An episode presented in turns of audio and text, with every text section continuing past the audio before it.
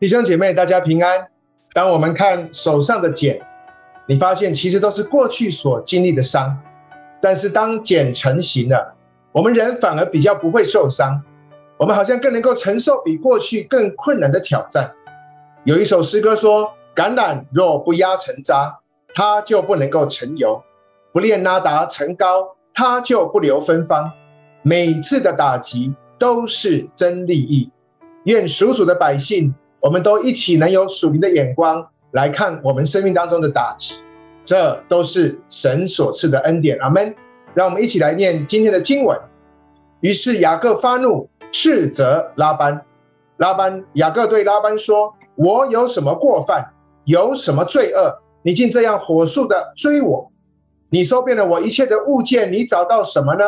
可以放在你我弟兄面前，叫他们在我们两个之间评评理。”我在你那里二十年，你的母绵羊、母山羊没有掉过胎，你羊群中的公绵羊我没有吃过，被野兽撕裂的我没有带来给你，是我自己赔偿的。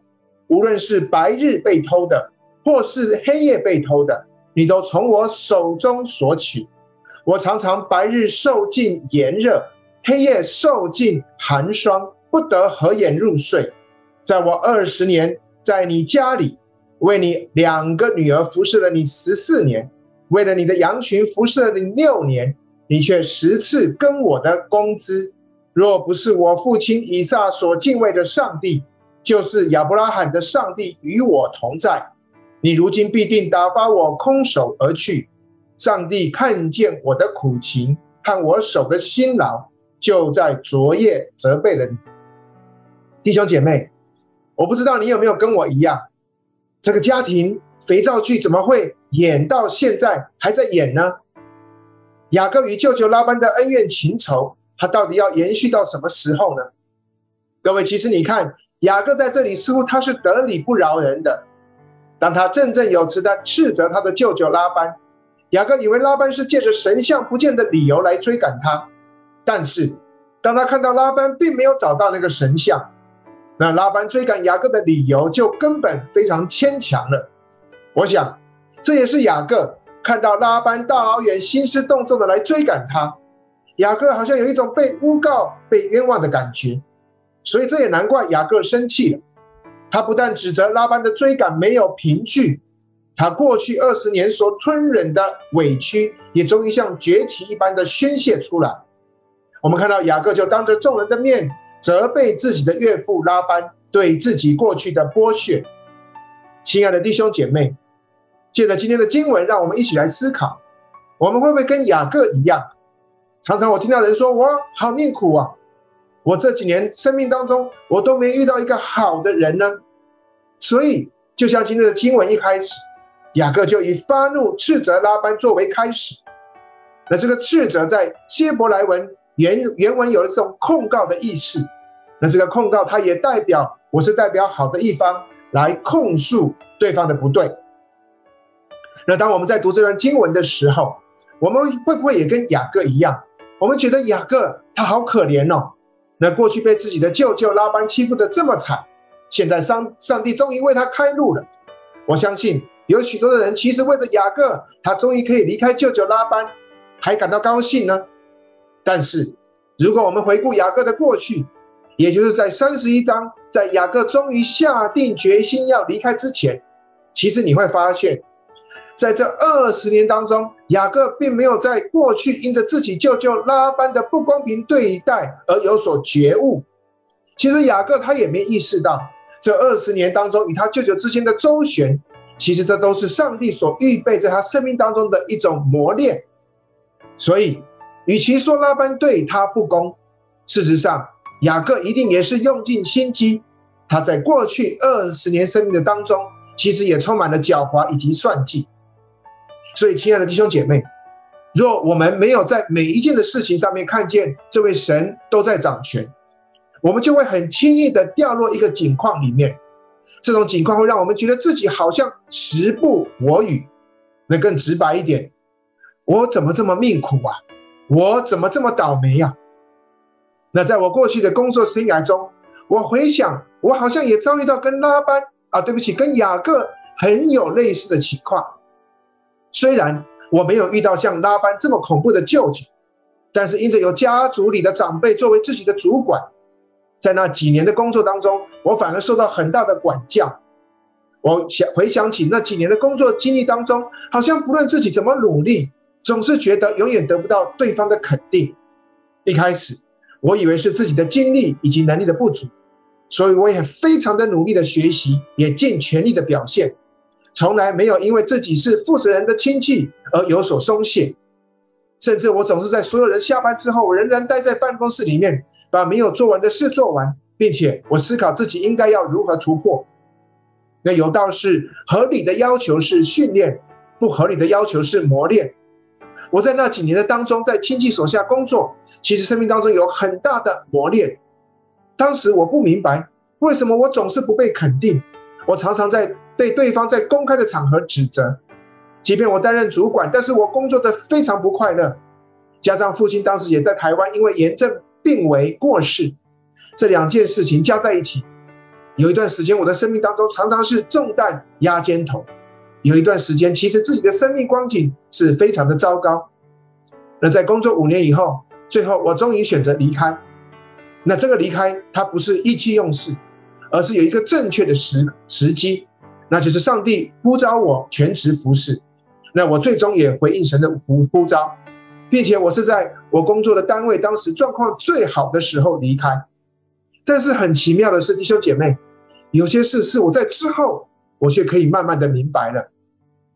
亲爱的弟兄姐妹，我们看到雅各在过去的光景，他就是不停的在抓，即便过去他遭遇许多不公平的待遇，但是我们看到雅各从来没有看到这些都是上帝所允许发生的。他认为这些不公平的对待都是出自于自己的舅舅拉班。所以你从三十八到四十一节，你可以看到。当雅各他的焦点都在拉巴的身上的时候，他就看不到上帝的作为。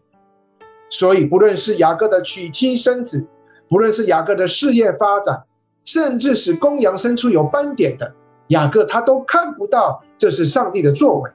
他看到的都是拉班不公平的对待。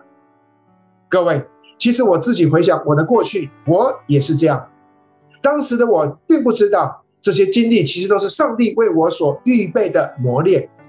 借着我过去这样不合理的要求，其实他才塑造了我今天在许多的服事上极大的帮助。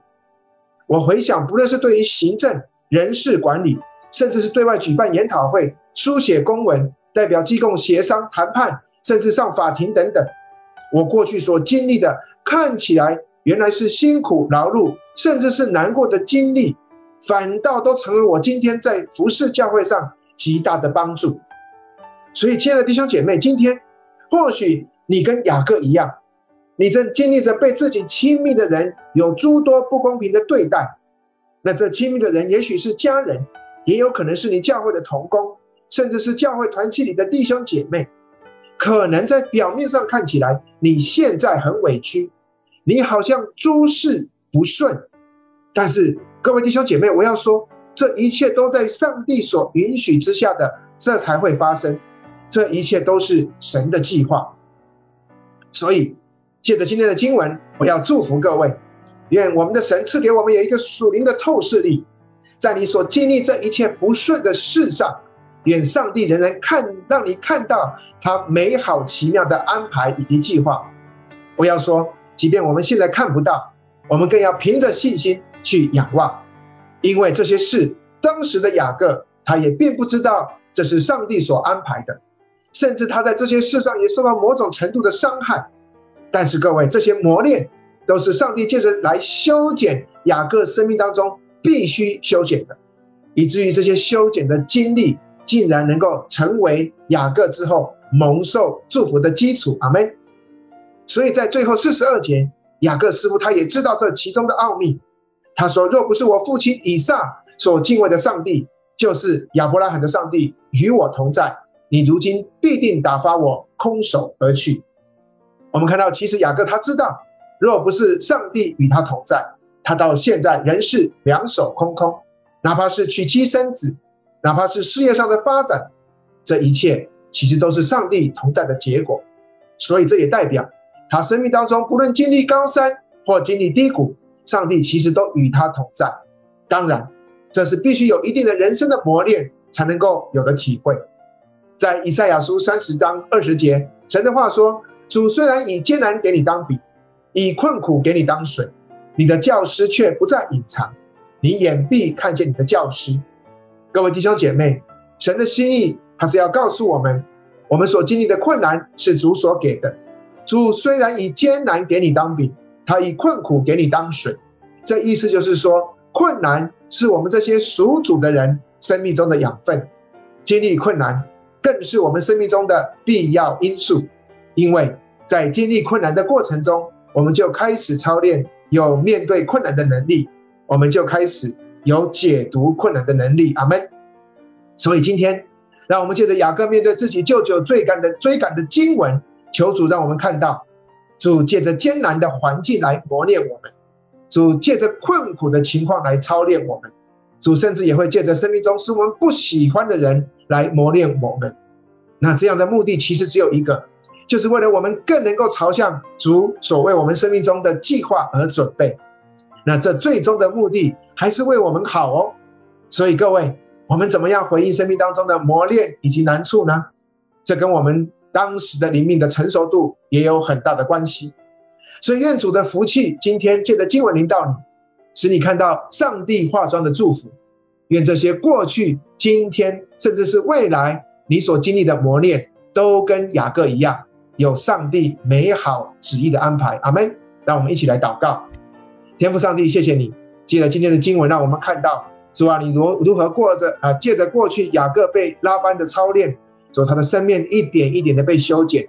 他的生命一点一点朝向你所为他预备的计划而走向，主啊，我们的生命也是一样，主啊，让我们有一个不一样的眼光来看我们过去的一些的经历，主啊，这些也许是痛苦的，也许是受磨练，甚至是难过的经历，主啊，都是为了你在我们生命当中的美好的计划所安排的，主啊，让我们有一个属灵的透视力，可以看到这些磨练，看到这背后化妆的祝福，主啊，愿你的圣灵祝福我们每一位。让我们可以借着磨练来经历神的作为，是吧？这是你的心意，我们将所有的荣耀归给你。感谢主，祷告奉耶稣的名求，阿门。弟兄姐妹，愿神帮助我们有一个属灵的眼光，让我们知道我们人生当中所经历的磨练都是神美好的安排。愿神赐福他自己的话，我们下次再见。